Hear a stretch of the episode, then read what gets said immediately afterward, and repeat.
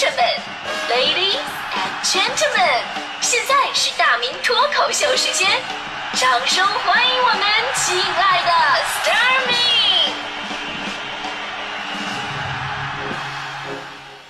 好，欢迎各位来到今天的大明脱口秀，我是大明。这周呢，很多学校已经陆续开学了，孩子们告别了寒假，开始了新的学习。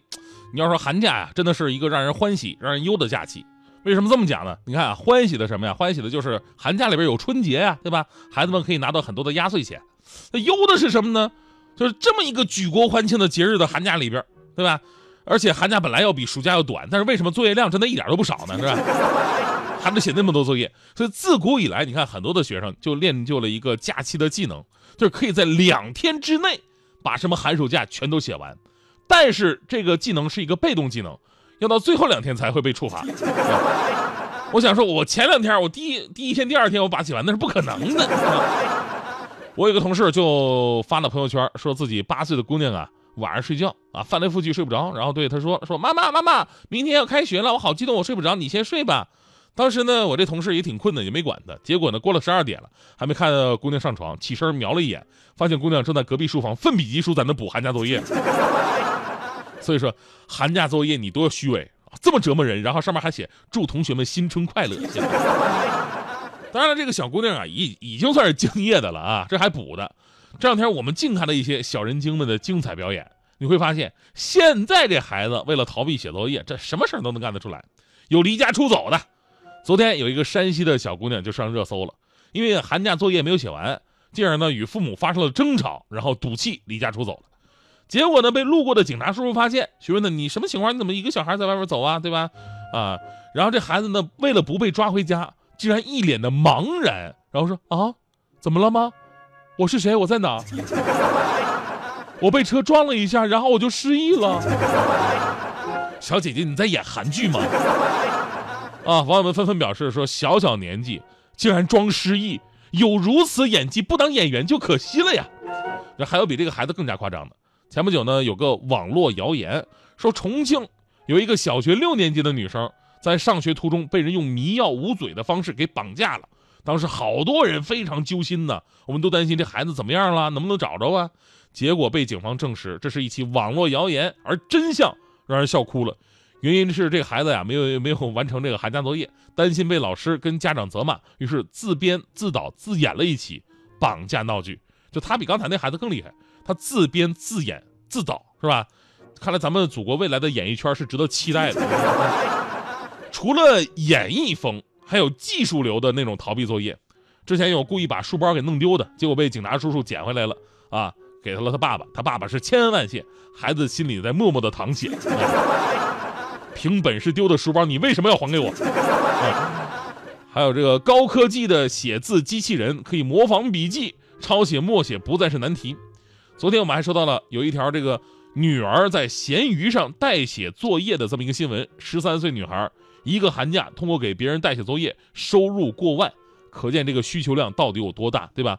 最后被举报，竟然也是因为字儿写的太好被老师发现了才举报的。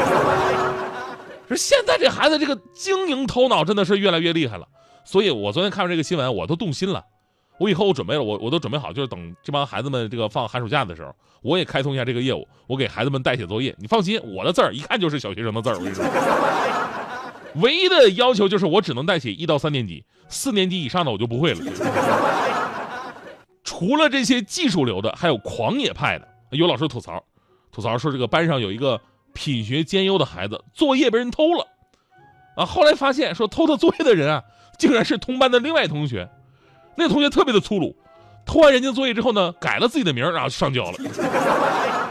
作为这位同学，当然了，被直接找到家长，啊，这个说实话真的太过分了，应该好好教育教育。你这事吧，你往武了说，你属于偷东西；你往文了说，你这是盗窃人家知识产权啊，是吧？当然了，这些没交作业的孩子里边呢，也有一些值得让人流泪同情的。呃，之前有个孩子呢，就是本来呀，寒假作业都已经基本写完收官了。结果过了一会儿，字迹突然消失了，因为这个小同学呢，在写作业的时候用的是一种叫做热可擦的笔芯儿，在温度过高的情况之下，字迹那些颜色就会消失。而当时他不幸的是在姥姥家的炕上。哎呀，我早说东北人的火炕真的是很有威力的。但是你这事儿吧，你如果跟老师说，老师我这怎么怎么地的，你说你是老师的话，你你会不会选择相信孩子呢？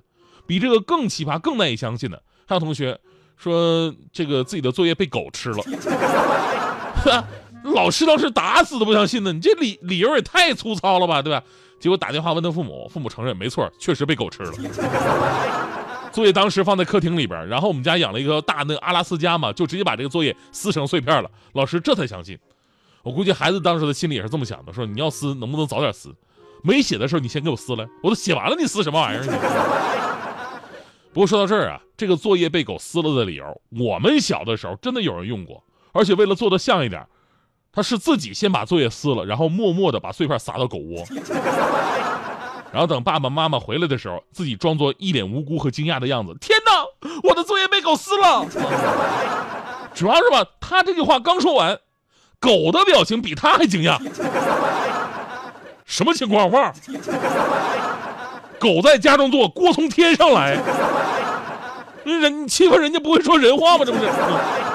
所以总结一下啊。如今的寒假作业啊，说实话比我们那会儿吧，其实少多了。但很多孩子依然是完不成，于是呢，各种奇葩的啊，层出不穷的理由。不过值得同情的是什么呢？现在孩子啊，比我们那会儿也多了很多的学习班、补习班。你看似放了寒暑假，其实你一放假就去上那种班去了，无形当中也压缩了写作业的时间跟精力。其实呢，我们说寒假作业呢，除了是对上一学期的知识的巩固，还有一个非常重要的作用，什么作用啊？那就是培养孩子们的规划和自律意识。完不成作业，一方面有学生压力过大的原因，啊，有自己规划不好，呃，没有自律的毛病，这都是有的。所以呢，在孩子很小的时候，培养他的自律意识就显得特别的重要。不过呢，咱们今天也说了嘛，说现在孩孩子们作业比我们那会儿有一个非常大的一个优点，就是你们不用天天的写日记。我们那会儿真的是天天写，逼着你写，你在床上床上躺一天，你得写出来。现在北京的孩子不用，我昨天看了一下，问了一下外地的，外地很多孩子呢，现在有的是两天一篇，有的孩子也是一天一篇。然后我看网上还有看这个孩子们现在写的那个日记啊，特别的对付人，连流水账都不算，你看有多对付啊？我昨天找了一个。呃，一月二十号，我今天看了我的爷爷奶奶，我很高兴。一月二十一号，我今天吃了猪肉，很好吃。一月二十二号，我今天去呼兰打出溜滑了，很刺激。一月二十三号，我今天又去了，不过我很胆小。一月二十四号，我今天又吃了猪肉，不过比上次的好吃。一月二十五号，今天呃下雪了，我和朋友打了起了雪仗，很高兴。每天就写这么一句话，请问你这叫日记吗？你你这顶多叫朋友圈，你知道吗？而现在这个确实很多学校已经不是每天一篇了，给学生缓口气儿，也不是强制要求了啊。老师觉得认真写一篇比对付写一百篇更有意义。但是请记住，孩子们，每天写一篇日记不是不可能完成的。你想，你大明哥哥我每天一篇脱口秀三千字，我同样能够每天都够保质保量的完成。为什么？曾经有人问我过这样的问题，说大明啊，你说你每天写这么多东西，写了这么多年。呃，至今应该是有将近十三年了吧？你是怎么完成的呀？灵感也不可能天天有啊！我当时我微笑着，我告诉他们一个真理，我说：哈，说什么写作靠灵感的，那都是扯。因为水平差，所以只能靠灵光乍现。这跟你买彩票碰运气是一个道理啊！对呀，你不碰运气能行吗？真正有水平的人，从来不需要靠什么灵感。靠的都是才华哇！哎呀，哎呀，这应该是史上最硬核的吹牛了吧？这个，这个，哈哈。让他去说，让他去说，让他去做，让他去做，给一个孩子一颗自由的心，快乐去生活。让他去说，让他去说，让他去做，让他去做，给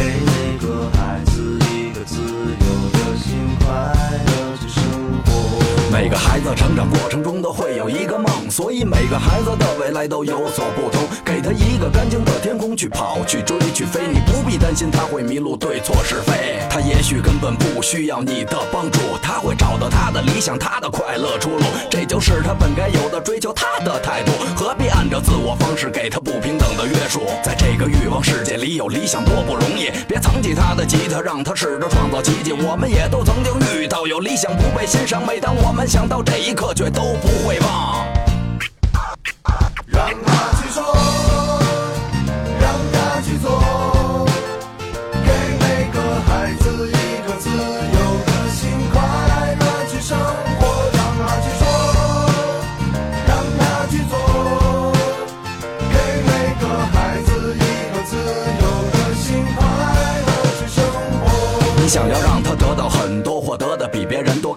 不完的功课，让他离不开这课桌。你看得见吗？嘿，他的笑容早不见了，每天从早到晚不停在家和学校之间穿梭。这不是他想要的，他想要的你不知道。你认为只有考上名牌大学才最重要？他画在墙上的画，你从来都没有看过。他嘴里唱的都是他在生活中的创作。别捂着他的嘴，别挡着他的腿，让他去说去做，别等到有天会后悔。这世界经历后才知道，没有想象中好。给他更大的空间，他才不会变得渺小。让他去说，让他去做，给每个孩子一个自由的心，快乐去生活。让他去说，让他去做，给每个孩子一个自由的心，快乐去生活。